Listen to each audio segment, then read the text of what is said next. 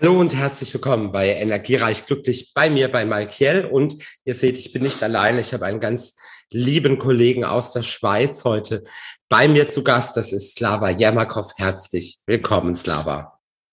Hallo Malkiel, schön, dass ich da sein darf. Danke für die Einladung. Ich habe mich sehr gefreut, von dir zu hören. Ich habe mich sehr gefreut, dass du zugesagt hast. Und ja, ich hoffe, dass was Tolles draußen entsteht und dass wir vor allen Dingen viel Mehrwert bieten können, aber auch vielleicht eine ganz amüsante ähm, Talkrunde. Und du hast ein Thema mitgebracht. Möchtest du über, über das Thema einleitend kurz ein paar Sätze sagen und vielleicht auch nochmal so ein, zwei Sätze zu dir? Mhm. Also zunächst mal zu meiner Person. Ich bin der Slava Jemokov. Ich bin selber medialer Berater, ähm, schon seit knapp 15 Jahren und mehr eigentlich schon. Ähm, arbeite mit den Tarotkarten, habe selber auch einen YouTube-Kanal, ähm, Slava Yamakov Oracle and Readings, ähm, wo man auch immer wieder Orakel, Liebesorakel, Jenseitsorakel eben von mir sehen kann. Und ja, meine Berufung und Leidenschaft ist es, Menschen zu helfen. Und das Thema, was ich mitgebracht habe, ist, äh, worüber ich gerne mit dir sprechen möchte, ist zum einen Narzissmus, also Narzissmus an sich per se, weil ich wiederholt feststellen muss und darf halt mitunter, aber eigentlich auch muss, dass in meinem Klientel oder auch im Bekanntenkreis ähm, sich immer wie mehr Narzissten narzisstische ja, Menschen wirklich Narzissten entpuppen oder als Narzissten sich langsam entpuppen. Und Narzissmus ist so ein gefährliches Thema, also eine gefährliche Geschichte, so ich denke, dass es die Leute da draußen sehr interessieren würde, was es, wo es um Narzissmus geht, wie erkennt man Narzissten denn und vor allem, wie schützt man sich von denen? Es ist ein Thema, was natürlich schon ein bisschen den Nerv der Zeit trifft. Jetzt muss man ja nochmal zu meinem Hintergrund sagen, ich habe ja Psychologie studiert, sehr auf Freud getrimmt, weil ich habe in Frankreich studiert. Dort ähm, gibt es im Grunde nur Freud, oder sagen wir mal 80 Prozent zu der Zeit, wo ich studiert habe. Und Freud hat ja gesagt, man, jeder Mensch durchläuft eine narzisstische Phase ähm, im Leben. Und Jetzt ist es ja, sind wir in einer Zeit angekommen, wo Narzissmus ja fast schon ein pathologisches Gesellschaftsphänomen darstellt. Also man könnte sagen, es ist das neue Burnout. Oder? Irgendwo schon, ja. Also ich, ich, ich, ich stelle das auch wiederholt fest und immer wie mehr fest, dass eben der Narzissmus irgendwo immer wie mehr Alltag von mehr Leuten wird. Ich weiß nicht, ob es daran liegt, dass ähm, die Vernetzung immer wie mehr stattfindet, Digitalisierung und dass die Leute mehr entscheiden, was sie schauen und nicht Institutionen entscheiden, was äh, vorgegeben wird. Jetzt zum Beispiel ähm, Schlagwort Fernsehen, ja, wie sich das verändert hat. Normalerweise haben der Fernsehsender vorgegeben, was du schauen sollst, ja, und wann du Werbung geschaltet bekommst, etc. Jetzt mit YouTube eben und auch zum Beispiel Spotify etc. Äh, hat sich das ja alles verändert. Menschen entscheiden entscheiden jetzt, was sie schauen. Aber die Frage ist natürlich, ähm, ob tatsächlich das die Menschen entscheiden oder ob es der Algorithmus eher ein bisschen entscheidet. Das ist eben so die Frage, so woher kommt das, dass ähm, dieser narzisstische Punkt, wie du gesagt hast, den ja jeder Mensch von uns ein bisschen mit sich trägt, so stark aber aktiviert und bestätigt wird, dass das ins Leben übergeht, ohne wirklich diese Hemmschwelle zu haben ähm, oder diese Empathie nicht wirklich dann hervorzubekommen, so Verstehst du, was ich meine? Dass die Empathie ja. einfach nicht so, dass die Empathie wie runtergeht und die Bestätigung des narzisstischen Verhaltens nach oben geht. Und das stelle ich so ein bisschen fest, so, so im Umfeld von meinen Klienten mitunter, aber auch von Freunden und Bekannten, wie bereits erwähnt. Wie hast du das denn miterlebt?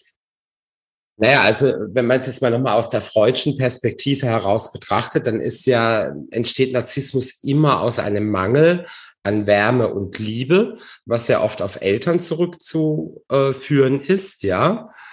Oder der Narzissmus wird anerzogen. Und das sind die zwei Dinge, ähm, die am häufigsten erstmal als Ursache in Frage kommen. Und dann ist es ja so, wie du eben sagst, dass wir, ich finde halt Instagram ist so die Narzissten-Plattform schlechthin. Ich finde noch nicht mal so YouTube oder Spotify. Ich finde, also Instagram ist so das ähm, Nonplusultra, wo sich die meisten Narzissten einfach auch tummeln. Die Frage ist ja immer nur, ähm, es ist ja in jedem drin, jeder durchlebt diese Phase, meistens so zwischen sieben und zwölf, ja. Und ähm, wo man ein bisschen egozentrischere Wesenszüge entwickelt, ja. Jetzt können die natürlich aus einem Mangel heraus entstehen oder aus einer Vorbildfunktion, ja. Also sprich zum Beispiel, wenn eben jetzt der Vater zum Beispiel sehr narzisstisch veranlagt ist als Beispiel, ja. Und sich das Kind den Vater als Vorbild nimmt, dann formt sich diese ähm, narzisstische Persönlichkeit, ja. Also das sind immer so die zwei Sachen, ähm, die immer unterschätzt werden, dass ja alles auch erstmal seinen ähm, seinen Ursprung hat. Und meistens ist es ein vorpubertärer Ursprung. Das heißt, man muss ein ganzes Stück weit zurückgehen, um diese Ursache zu finden. Nichtsdestotrotz kann sich auch Narzissmus später entwickeln, einfach auch wieder aus dieser Vorbildfunktion heraus ähm, indem man jemand nacheifern möchte. Um, ja, und wie gesagt, so eine gewisse rigorose Haltung einfach einbringt. Also sozusagen sich vermeidliche Siegertypen vorzugsweise gerne bei Instagram zum Vorbild nimmt, ja, und darauf hinarbeitet, ja. Mhm. Und dann hat er natürlich auch in, in seinem, ich meine, ich habe festgestellt, es gibt für alles eine Community. Ja, für alles. Es gibt eine Community für Models, für Fitness-Freaks, für, für eben mediale Arbeiten zum Beispiel, etc. Es gibt für alles irgendwo gibt es eine Community. Und wie du richtig gesagt hast, wenn man dann natürlich diese, jetzt eine Plattform bekommt, wo man seinen Narzissmus freien Lauf lassen kann, ja, und eher dann die Bestätigung eben das Herzchen eben durchgehend bekommt, so, oh, jemand mag meine narzisstische Seite, ne? Dann fühlt man sich ja in dem bestätigt und dann ist man ja immer wie mehr motiviert, in diese Richtung weiter irgendwo, oder? Ja, also es, wir müssen ja erstmal schauen, wie, also wenn wir jetzt über so Narzissten sprechen, sprechen wir es ja ganz oft in Beziehungsformen an, weil es ist ja die schlimmste ähm, Persönlichkeitsstörung, die man mitbringen kann in eine Beziehung, ja. Und ich glaube, wir sollten vielleicht mal so eine kleine Liste machen, wie man Narzissten erstmal wirklich auch erkennt. Denn viele erkennen es zu spät oder kennen dann nur eine Teilfacette davon oder erleben vielleicht auch gerade diese Facette und wissen es gar nicht einzuordnen. Was hältst du da davon? Das finde ich ist eine mega gute Idee. Also glaube ich auch, oder? Der erste Punkt, der mir gerade einfällt, ist, ähm, dass Narzissten sehr, sehr egozentrisch sind, dass sie ihre Welt, dass sie sich selber und ihre eigene Weltanschauung als absolute Wahrheit darstellen. Ja, und in diesem Falle ähm, ist es ganz wichtig, dass sie sich massiv selbst überschätzen. Das ist, das ist, ähm, das ist immer noch, immer noch der, der, der Punkt, ja. Und das zeigt sich ja heute auch in einer großen Firma oder wenn man in einem Konzern arbeitet, wo man viel Ellenbogen braucht. Und manchmal kommen gerade die Narzissten weit, weil sie sich mit Halbwissen durchschlägen, aber so überzeugt sind von diesem kleinen Funken Wissen, das sie haben, ähm, das ist der ganzen Welt verkaufen. Das ist so. Und dann ist es, das Phänomen ist ja eben dabei, der, wie, wie, du gerade gesagt hast, mit dem Halbwissen, ja. Sie, die haben meistens, das ist einer auch dann weiterer Erkennungsmerkmal, die haben meistens einen unglaublichen Charme. Einen unglaublichen Charme, die haben so ein Selbstbewusstsein, weil sie ja sich selber als die absolute Wahrheit sehen, so dass sie eben auch mit Halbwissen Menschen, die jetzt zum Beispiel reflektierter sind, ja, dazu einladen, ähm, an sich selbst dann oder an ihren eigenen Glaubenssätzen zu zweifeln mitunter. Das heißt, getreu dem Motto beispielsweise, wenn jetzt ein Narzisst jetzt über Psychologie mit dir reden würde, ja, würde er versuchen mit seinem Halbwissen, ja, dir klarzumachen, mehr oder minder, dass er jetzt wie mehr weiß vielleicht als du oder dich sogar unsicher machen oder sowas in den Dreh. In dem Moment aber sind reflektierte Menschen neigen dann dazu zu sagen, okay, habe ich vielleicht was nicht richtig gelernt? Habe ich irgendwas nicht nachgeschaut, nicht nachkontrolliert oder sowas, wenn der Narzisst sich dann bestätigt fühlt und denkt, den habe ich jetzt überzeugt, bei dem habe ich was berührt und sich wieder bestätigt fühlt damit. Also das ist zum Beispiel eben genau das, was den Narzissten abgrenzt vom Soziopathen. Der Soziopath ist eine antisoziale Persönlichkeitsstörung, ja. Also der mhm. würde niemals gut ankommen. Ja, da hält man schon von vornherein so intuitiv irgendwie so die 1,5 Meter Mindestabstand, ja. Und ähm, ein guter Test bei Narzissten ist, ihn zu kritisieren. Denn sie sind überhaupt nicht kritikverträglich. Das habe ich auch absolut so festgestellt mit jedem Narzissten, der da ist. Narzissten blasen sich immer sehr auf. Die haben immer so diesen Punkt, dass sie wirklich immer sagen, ich habe, ich bin, ich habe doch und ich bin doch. Und dass es, dass es schon so weit geht, dass die sich höher sehen mit ihrem Wissen oder mit ihrem Gefühl als Institutionen oder sondergleichen. Und wenn man sie kritisiert, dann werden sie arrogant oder dann werden sie sogar aggressiv mitunter oder auch persönlich in dem Moment. Zum Beispiel, wenn ich eine Kritik bekomme, ja, ich als, als, als Mensch, ja, wenn ich jetzt eine Kritik bekomme und kritisiert werde, dann versuche ich daraus für mich den notwendigen Punkt rauszuholen. Nicht unterwürfig, sondern auf Augenhöhe, weil ich mir denke, man kann voneinander immer lernen, irgendwo. Ein Narzisst jedoch möchte nur Output geben. Er ist nicht fähig, einen Input zu aufzunehmen. Ein Input ist immer gleich Kritik. Ja, und was eben dann auch ist, ne, dass ähm, die eigene Selbstabwertung wird ganz oft auf andere projiziert und dann werden andere äh, mies gemacht. Ich erzähle zum Beispiel, also ich habe jetzt eine Geschichte zum Beispiel jetzt gerade vor kurzem ähm, mhm. äh, einen Fall gehabt in, in der Beratung. Da geht es darum, dass ähm, ich hatte eine Frau angerufen ähm, und sie hat mir eben berichtet davon äh, über ihren Mann und die Beziehung an sich per se. Und da habe ich schon recht schnell feststellen können, dass da sehr starke narzisstische Züge bei dem Partner da sind. Dann habe ich ihr den Vorschlag gegeben, schreib doch mal eine Liste. Mach doch mal eine Liste mit äh, Punkten, wo du selber findest, dass ihr beide an der Beziehung arbeiten könntet. Und je nachdem, wie seine Reaktion ist, kannst du dann herausfinden, in, wo du bei ihm stehst und vielleicht auch, ob du mit, also diese Bestätigung bekommst, ist da überhaupt noch was zu retten. Denn Narzissmus ist ja schwierig. Sie hat das gemacht, tatsächlich. Sie hat diese Liste gemacht, sie hat sie ähm, geschrieben und äh, ihm vorgelegt und hat mir dann berichtet am Ende, dass er sehr aggressiv darauf reagiert hat. Er hat gedacht, so getreu dem Motto, was erlaubst du dir überhaupt? Ja. Und am Ende hat er sie vor Ultimaten gestellt. Tatsächlich so. Also entweder äh, du funktionierst jetzt, so quasi getreu dem Motto, oder ähm, also geht gar nicht mehr. Und dann hat sie einen Fehler gemacht, finde ich. Sie ist darauf eingegangen. Sie ist auf das Ultimatum eingegangen und hat zurückgerudert. Hätte sie gesagt, okay, dann ist es jetzt vorbei. Dann wäre es interessant geworden. Das ist richtig. Das ist richtig. Aber da hat sie natürlich genau, da hat sie eben natürlich genau reingespielt. In dem Fall.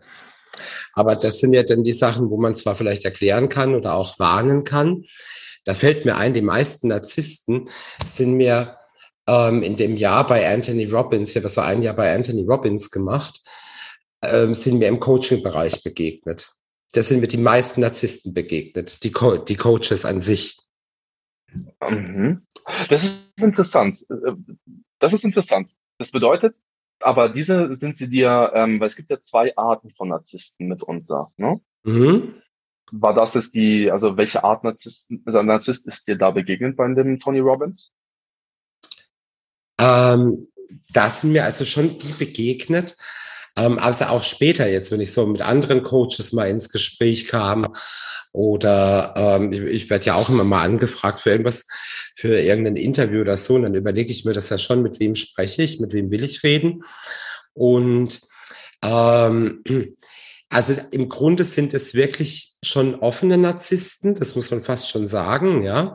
Ähm, also ähm, akzentuierte Narzissten, die eine ganz klare Ausprägung auch haben, ähm, die sich, die immer von sehr grandiosen Gedanken und dem Mega Law of Attraction sprechen und sich nur da damit beschäftigen, möglichst groß zu denken, ja. Und auch teilweise sehr groß geworden sind, also die viel mehr Follower haben als ich und wahrscheinlich auch viel reicher sind als ich.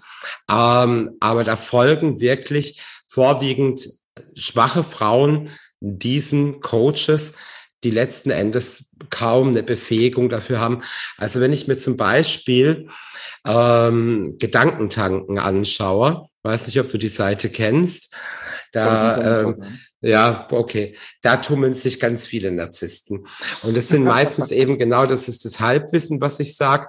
Das ist ein sehr ähm, ausgeprägtes Anspruchsdenken und es ist, du spürst schon diesen extremen Wunsch nach einer Bewunderung bei denen und gleichzeitig eine emotionale Kälte.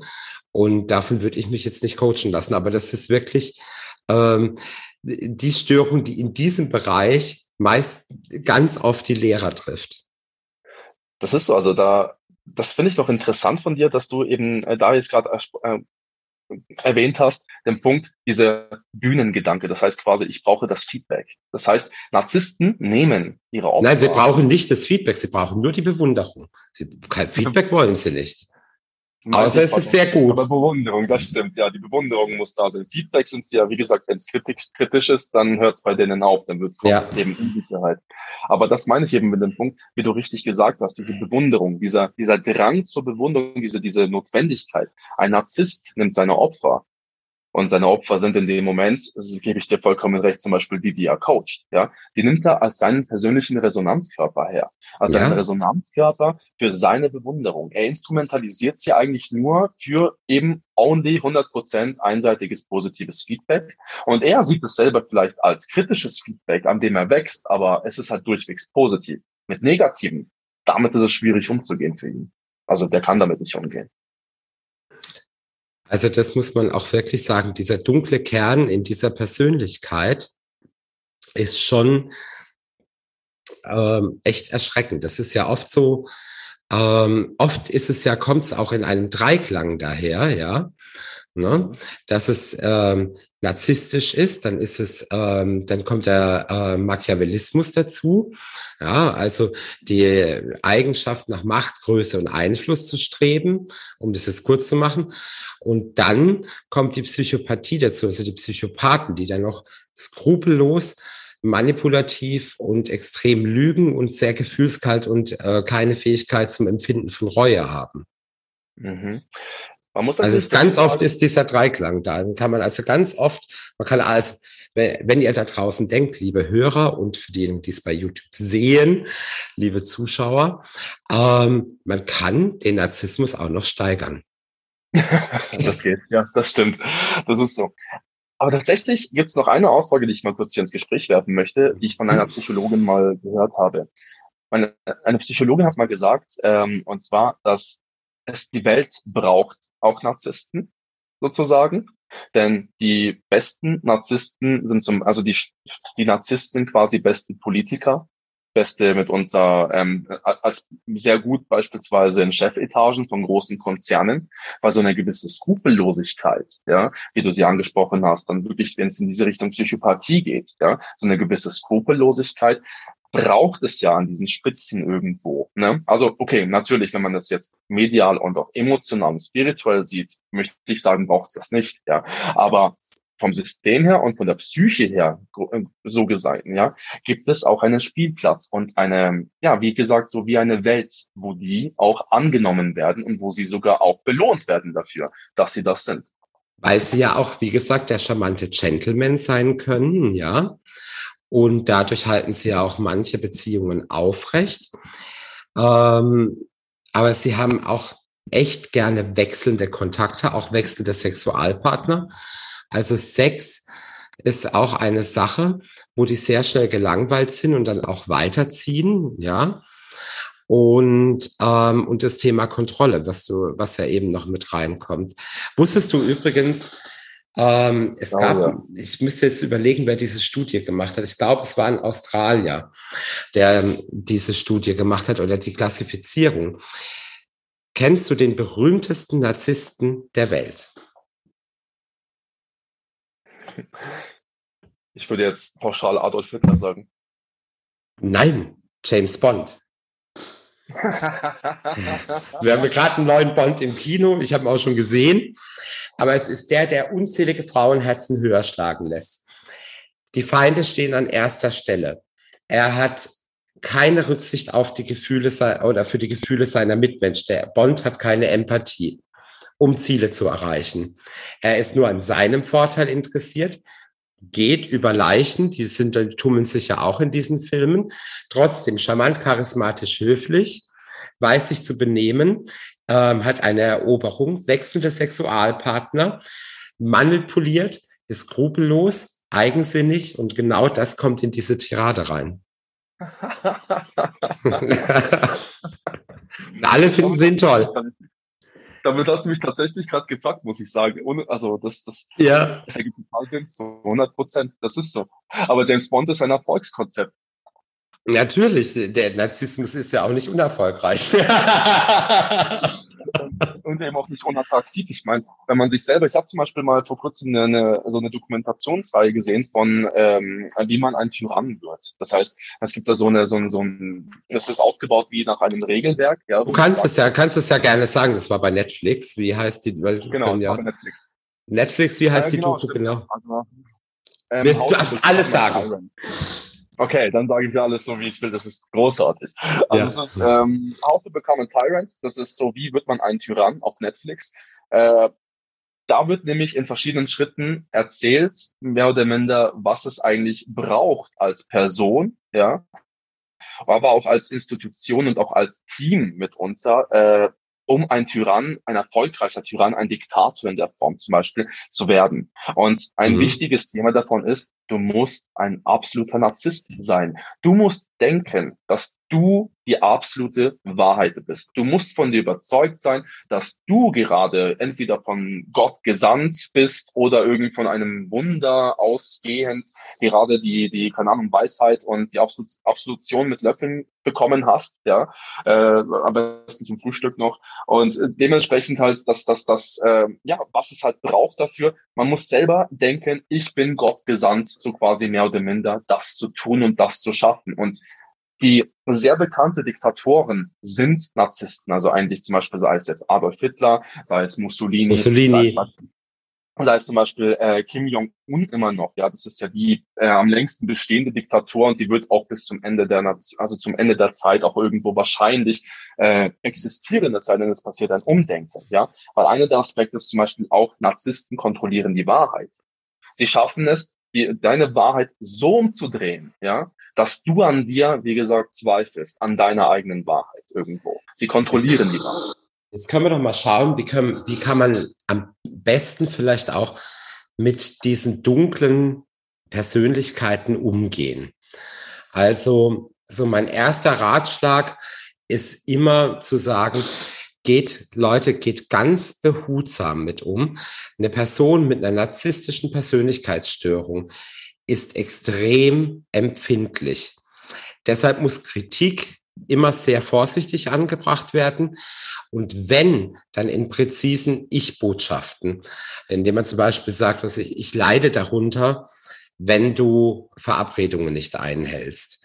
Also es muss sehr klar präzisiert sein, ohne einen ähm, zu krassen Vorwurf zu beinhalten. Das ist, das ist so, ein, ein Tipp. Ergänzend zu diesem Tipp würde ich sagen, dass wenn man da in der Reaktion, wenn man mit der Ich-Botschaft reingeht, da in der Reaktion wird man schon merken, welche narzisstischen Züge das Gegenüber hat. Ja, und der Narzisst befindet, begibt sich sehr gerne in eine Opferrolle mitunter. Das bedeutet, dass der Narzisst mehr oder minder dir das Gefühl gibt, so von ähm, dir das Gefühl gibt, dass mein Glück ist abhängig von dir. Und du hast für mein Glück zu sorgen irgendwo. Das bedeutet, also ich kenne zum Beispiel eine, eine Beziehung von einem narzisstischen Vater zu einem Sohn, der ein Klient bei mir ist, wo der Sohn zum Beispiel gesagt hat, der Vater hat ihm durchgehend das Gefühl gegeben, mehr oder minder, wenn du zum Beispiel das und das nicht tust, geht es mir schlecht und ich bin krank. Und so hat er ihn immer wie mehr und immer wie mehr instrumentalisiert.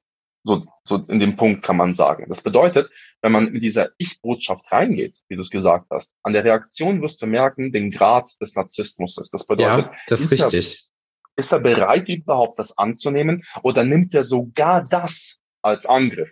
Weil Narzissten subtexten auch. Das ist so, so das, was ich auch ganz gerne sage. Und, und da muss man wirklich, also wenn, wenn die in diese Opferrolle reingehen, dann geht es nur, indem man mit Hard Facts überzeugt, wirklich nur mit klaren Fakten. Das Emotionale ist eigentlich so, was ich den, äh, den Zuschauern und den Zuhörern zum Beispiel eben äh, mitgeben möchte, ebenfalls auch ergänzend dazu. Das Emotionale ist eigentlich der Spielraum des Narzissten. Der Narzisst kann mit Fakten eben nicht umgehen. Er kann mit Fakten nicht um sich werfen oder sowas, weil er packt die Menschen emotional. Das heißt, es sind immer die Gefühle, die er manipuliert, so gesehen. Das bedeutet, äh, ja, diese emotional, dieses Bauen-Ding zum Beispiel, was da stattfindet, diese emotionalen Gefühle, er versucht entweder dein Ego, dein Stolz, dein Selbstwertgefühl, irgendwie sowas in der Art zu manipulieren für sich, um sich immer wie mehr und immer wie mehr zu sich zu bringen. Wenn man merkt, dass der Gegenüber die narzisstischen Züge hat, bedeutet nicht kritikfähig ist, nicht selbst, nicht die Möglichkeit und die Fähigkeit besitzt, ist ein wichtiger Punkt, zu reflektieren. Dann würde ich den Leuten raten, wirklich nicht zu versuchen, den Narzissten zu retten. Denn meines Erachtens nach ist da selten eine Chance für. Also das, das, da, das ist richtig, das ist das eine, ja. Ähm, aber weißt du, was so eine ganz ähm, ganz krasse Eigenschaft bei Narzissten ist, also wenn du jetzt versuchst, mit denen ins, äh, ins Gespräch zu kommen, ja, und du sag mal, du gehst jetzt hier auf Attacke und sagst so und so, ähm, das ist das Problem. Narzissten können ungemein gut ablenken vom eigenen Thema und ja, ja. kommen dann und kommen automatisch wieder dahin, dass sie nur ihre Ziele und Bedürfnisse in den Vordergrund stellen. Und deshalb muss man sehr fokussiert bleiben im Gespräch mit einem Narzissten, damit man das, damit man, also weil, weil sie einfach so unglaublich gut ablenken können. Und wenn das, wenn, also wenn ihr da draußen eine Schwäche habt, dann müsst ihr wirklich an der Kommunikation arbeiten. Gibt Kommunikation bei YouTube ein oder bei Spotify, wo auch immer. Hört euch Podcasts dazu an, aber stärkt eure Kommunikationsfähigkeiten, denn die Sprache ist die Macht und da kann man sie manchmal packen. Das unterstütze ich zu absolut 1000 Prozent.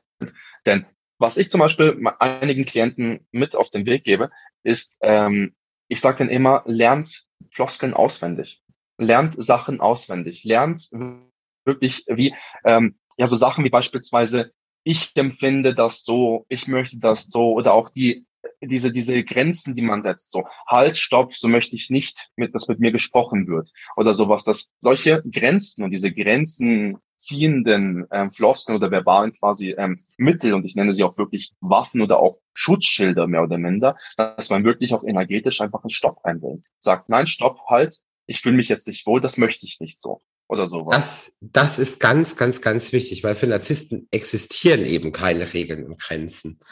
Und da muss man wirklich seine, also alles, was die eigene Moralvorstellung auch übersteigt, ja, da muss man ganz harte Grenzen ziehen und eben auch ein ganz klares Nein kommunizieren, was ja auch vielen schwerfällt, ja.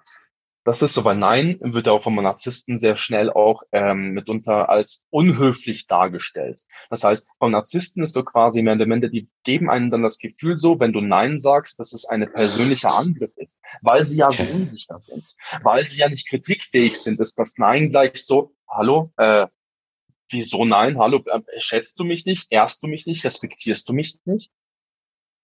Und, und damit dann, genau, Narzissten bringen einen dann eben auch sehr schnell in die Rechtfertigungsposition. Das heißt, du quasi, wenn du mich kritisierst, bringe ich dich in die Rechtfertigungsposition so, wie kannst du, also, dass ich deinen Kritikpunkt anfange zu kritisieren und dich in deinem Selbstwert so versuche zu schwächen, dass du beim nächsten Mal dich gar nicht erst traust, überhaupt zu überlegen, mich zu kritisieren. Und da ist es so, was du, die sind ja, die Narzissten sind ja gar nicht darauf eingestellt, dass sie mit dir auf Augenhöhe kommunizieren, weil sie ja über den Dingen stehen. Immer, ja. Ich, ich sehe nur gerade, die, die Sonne geht gerade runter, ich mache kurz das Licht an bei mir. Problem. Also wichtig ist auch immer, Leute, macht euch klar, dass das Problem nicht bei euch liegt. Das ist ganz wichtig. Viele suchen immer in sich selbst dann den Fehler. Und da ist es wirklich wichtig, Leute, ähm, sucht den Fehler nicht bei euch. Unbedingt zweifelt nicht an euch, zweifelt nicht an euren festgelegten Glaubenssätzen oder auch an, an, an euch selber oder auch wenn jetzt da draußen jemand ist, der denkt so, hey, warte mal, viele Punkte, die jetzt gerade angesprochen worden sind, passen aber auch teilweise auf mich vielleicht irgendwo. Habe ich auch schon gehabt. Leute haben mich angerufen und gesagt, bin ich ein Narzisst? Und allein diese Frage, wenn sich jemand diese Frage stellt, ist es schon ein riesiges Anzeichen dafür, dass man kein Narzisst ist. Denn ein Narzisst ist nicht fähig, sich diese kritische Frage zu stellen, ernst gemeint, zu sagen, bin ich ein Narzisst? Bin ich vielleicht schlecht für meine Umwelt? Kann ich mich irgendwo vielleicht verbessern? Bin ich irgendwo zu egoistisch? Diese Gedanken kann er nicht, sich, sich nicht machen. Das heißt, diejenigen, die da draußen jetzt vielleicht Angst haben, dass eine narzisstische Seite in einem selber toxisch vielleicht verankert ist, ja, Glückwunsch zur Reflexion, aber nein, du bist kein Narzisst. Also es ist halt so, dass gerade so im partnerschaftlichen Bereich, ja, wenn ihr da jetzt jemand kennenlernt und ihr habt so schon ein bisschen was über Narzissmus gehört oder gelesen, es ist ja auch irgendwo in aller Munde drin, ja, toxische Beziehungen etc., dann ähm, ist es auch wirklich so, also ich finde so, das häufigste Signal auch ist immer, ähm, dass ich weiß nicht, ob du das auch so erlebt hast aus deinen Beratungen heraus oder aus deinen Coachings heraus, die drohen immer die Beziehung zu beenden und das ganz oft. Damit triffst du genau den Punkt. Ja, habe ich sehr so miterlebt. Und eben, man bringt sich immer in diese, es ist eben dieses Machtspielchen, dieses Erpressende, dieser erpressende Charakter. Wenn nicht, mhm. dann mache ich dir. Wenn nicht, dann nehme ich dir weg. Wenn aber gut, dann gebe ich dir bisschen oder wie auch immer. Aber man ist immer im Zentrum des Geschehens. Ja. Das ist so, also ja. das ist, das ist wirklich, ähm, also erstmal immer, merkt euch mal so, äh, es gibt so eine, die nennt sich ICD 11 mittlerweile ist es. Ähm, das ist immer so das, ist das Kriterium für, für ähm, die Psychologen, für die Psychotherapeutinnen, für die Psychiater, auch für die HP-Psychs, ja. Die richten sich nach der ICD 11, die jetzt kommt. Früher war es ICD-10. Und da ist es, es sind immer die Klassifizierungen drin. Ich habe mir nur so ein paar Stichworte aufgeschrieben im Vor, in Vorbereitung auf unser Gespräch heute. Und da habe ich noch dazu geschrieben, das Übertreiben der eigenen Leistung. Das ist immer so und eben diese übermäßige Bewunderung und das Ausnutzen von Menschen, um eigene Ziele zu erreichen. Und ganz oft. Ja, ne? Ja, und Neid ist auch immer ein ganz großes ähm, Motiv, ja. Und da müsst ihr einfach wirklich, wirklich aufpassen. Das ist, ähm, es ist therapeutisch, ist es schon behandelbar, aber es ist eine sehr schwere, schwere Geschichte zum Behandeln, muss ich sagen. Also du hast ja auch vorhin gemeint, ähm, es gibt wenig, wenig gute ähm, Möglichkeiten dazu. Ne? Die meisten toxischen Beziehungen ähm, haben irgendeinen narzisstischen Charakter. Irgendeine Partei ist narzisstisch. Und das Schwierige ist eben, wie du richtig gesagt hast, ähm, du auch aus dem Psychologiestudium natürlich kannst du es sicherlich noch intensiver bestärken. Ähm, Menschen da draußen, die entweder in einer Warteposition sind gerade, weil ich finde, das ist auch ein narzisstischer Zug zu sagen, hey, warte auf mich, ich probiere mich aus, ich mache irgendwas, ich tue irgendwas, warte auf mich und ich komme zurück, wenn ich mir sicher bin oder sowas um den Dreh. Dass man allein jemanden in die Warteposition bringt, ja, so gesehen, so von wegen, warte auf mich, bis ich irgendwie, ist, finde ich, schon so ein Punkt, wo man sagt so, nein, ich möchte mir mehr wert sein als das. Ich möchte, ich möchte leben, ich habe ein Leben und opfert das Leben nicht auf zum Warten auf einen Narzissten, dass er sich ändert. Das tut er nicht in den meisten Fällen. Da gibt es Statistiken, da gibt es Studien. Das tut er einfach nicht, weil da fehlen ihm einfach gewisse Sensoren einfach irgendwo. Da fehlt ihm eine gewisse Empathie, da fehlt ihm eine gewisse Praxis dazu überhaupt, dass man so weit reflektiert, um sich selbst so weit zu kritisieren und zu verändern, an sich zu arbeiten. Und deswegen mein Ratschlag an jeden Menschen da draußen, der sich betroffen fühlt, ist wirklich Distanz. Distanz, raus aus dieser Kontrolle, raus aus diesem, aus diesem, ja, aus diesem angekettet sein, wirklich diese, diese Haken, die in einem Herzen drinstecken, ja, diese wirklich harten, die schon rostig sind, weil man wartet, dass sie endlich mal sich lösen und daraus eine freie Beziehung wird, wirklich löst euch davon. Es wird wehtun. Es, es, es wird vielleicht im ersten Moment auch sich falsch anfühlen. Ähm, es werden vielleicht Selbstmordgedanken, äh, äh, Selbstmordandrohungen kommen oder ähm, Aggressionen oder sondergleichen. Schützt euch davor. Narzissten ändern sich im Normalfall eben nicht. Was sie sind ja auch sehr perfide in der Auswahl der Opfer. Sie suchen sich ja immer sozial schwächere Opfer aus, meistens, ja.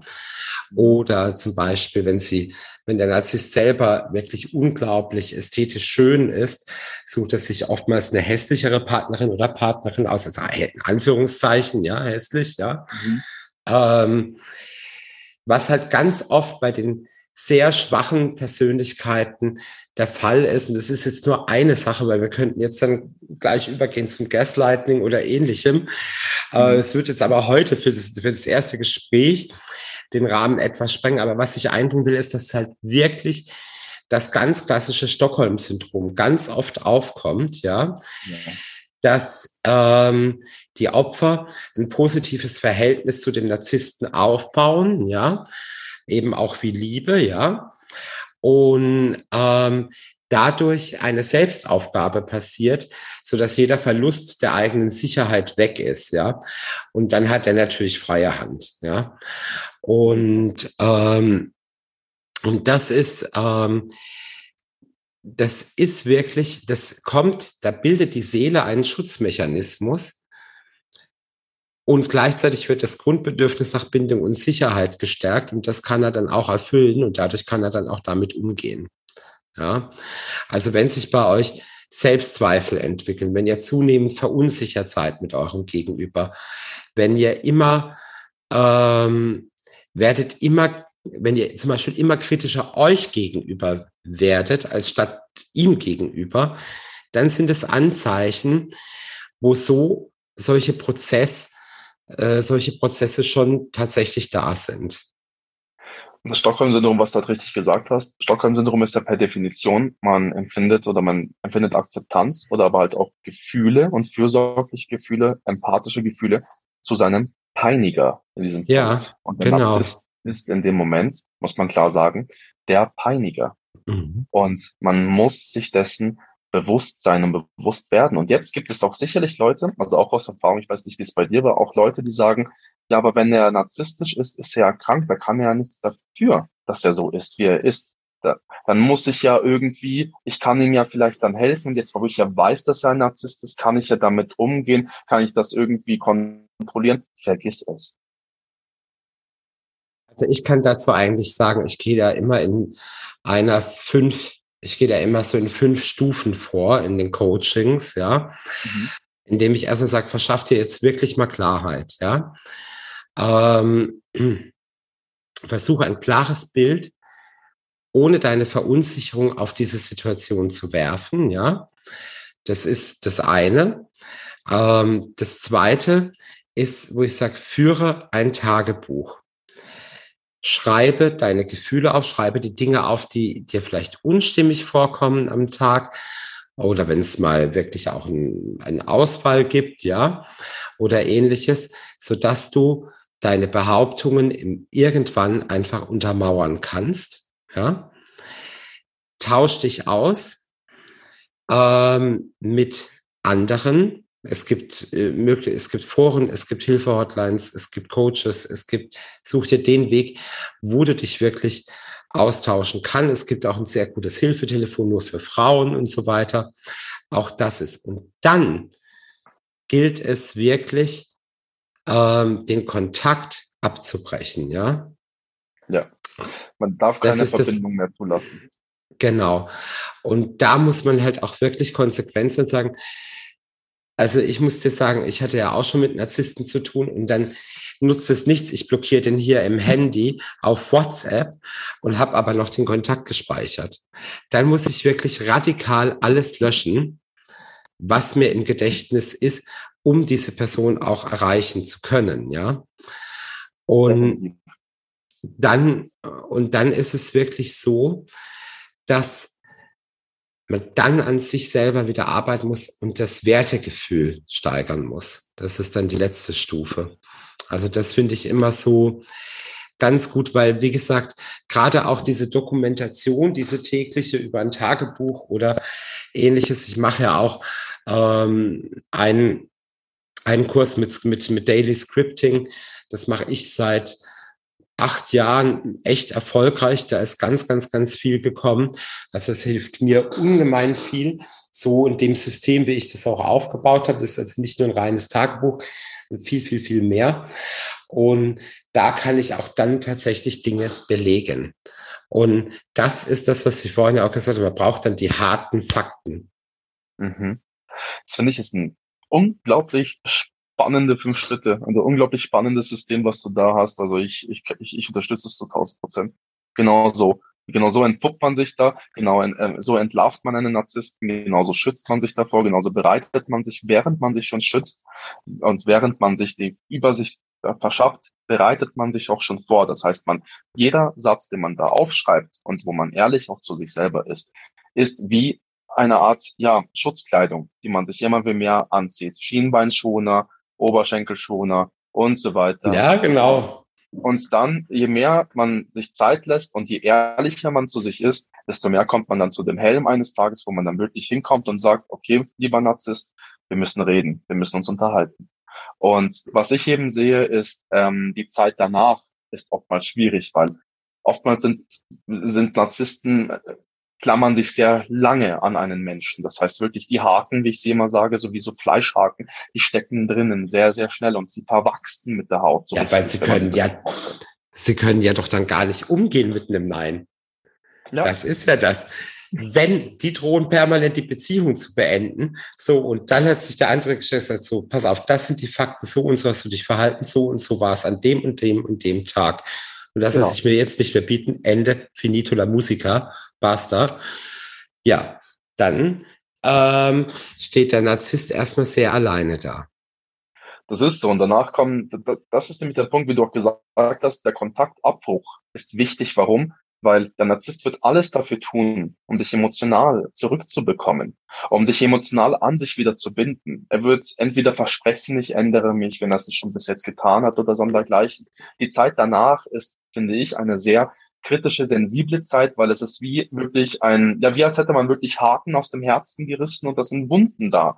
Es sind Wunden, die bluten und die sind da und die tun weh. Und man weiß nicht vielleicht, wo diese Wunden füllen oder wie man diese Wunden versorgt im ersten Moment. Und man hat vielleicht auch Angst oder ist auch vielleicht ein bisschen ein Stück weit traumatisiert.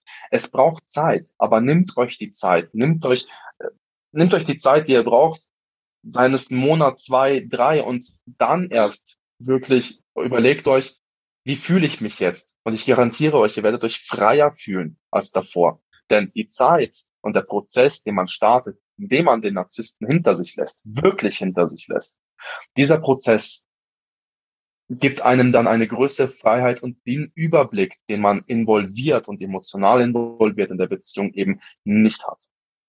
Ja, das ist, das ist genau, das ist genau richtig, was du sagst. Da kann ich absolut mit übereinstimmen. Das ist genau, genau das ist, ist wirklich dann der Punkt. Vor allen Dingen ist man, ähm, merkt man eigentlich mit jedem Tag, dass man doch viel, viel stärker ist und mehr an Stärke gewinnt ähm, und dadurch ja auch mehr Lebensfreude wieder bekommen kann dann. Das ist so.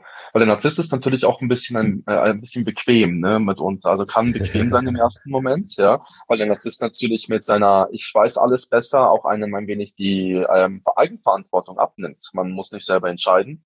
Man muss nicht irgendwas, man lässt den Narzisst entscheiden und äh, geht halt wie mit. Ne? Und wenn man funktioniert und so weiter, man wird halt immer kleiner, aber trotzdem, man hat halt selber wie keine, ja, keine Verantwortung großartig, ne? Aber eine Verantwortung bedeutet auch Freiheit. Und Freiheit bedeutet auch irgendwo Wahrheit. Und Wahrheit bedeutet auch wiederum Liebe.